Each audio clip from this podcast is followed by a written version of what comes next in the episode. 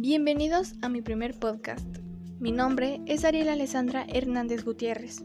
El día de hoy hablaremos un poco sobre el papel picado y aprenderemos a emplear herramientas, máquinas e instrumentos como extensión de las capacidades humanas e identificar las funciones delegadas en ellas.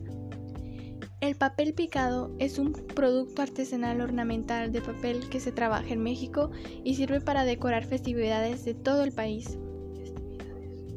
Y como sabemos, el papel picado lo podemos hacer doblando el papel y cortando las figuritas de tu preferencia. Pero hace algunos años atrás se hacían aplastando las cortezas del árbol, con fondo té blanco y rojo, mismo que se cuece en agua con sol.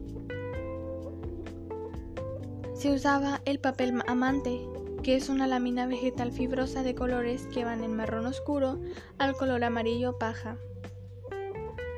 Aún así, estoy segura que en algún lugar todavía hacen papeles picados como antes. Eso es todo.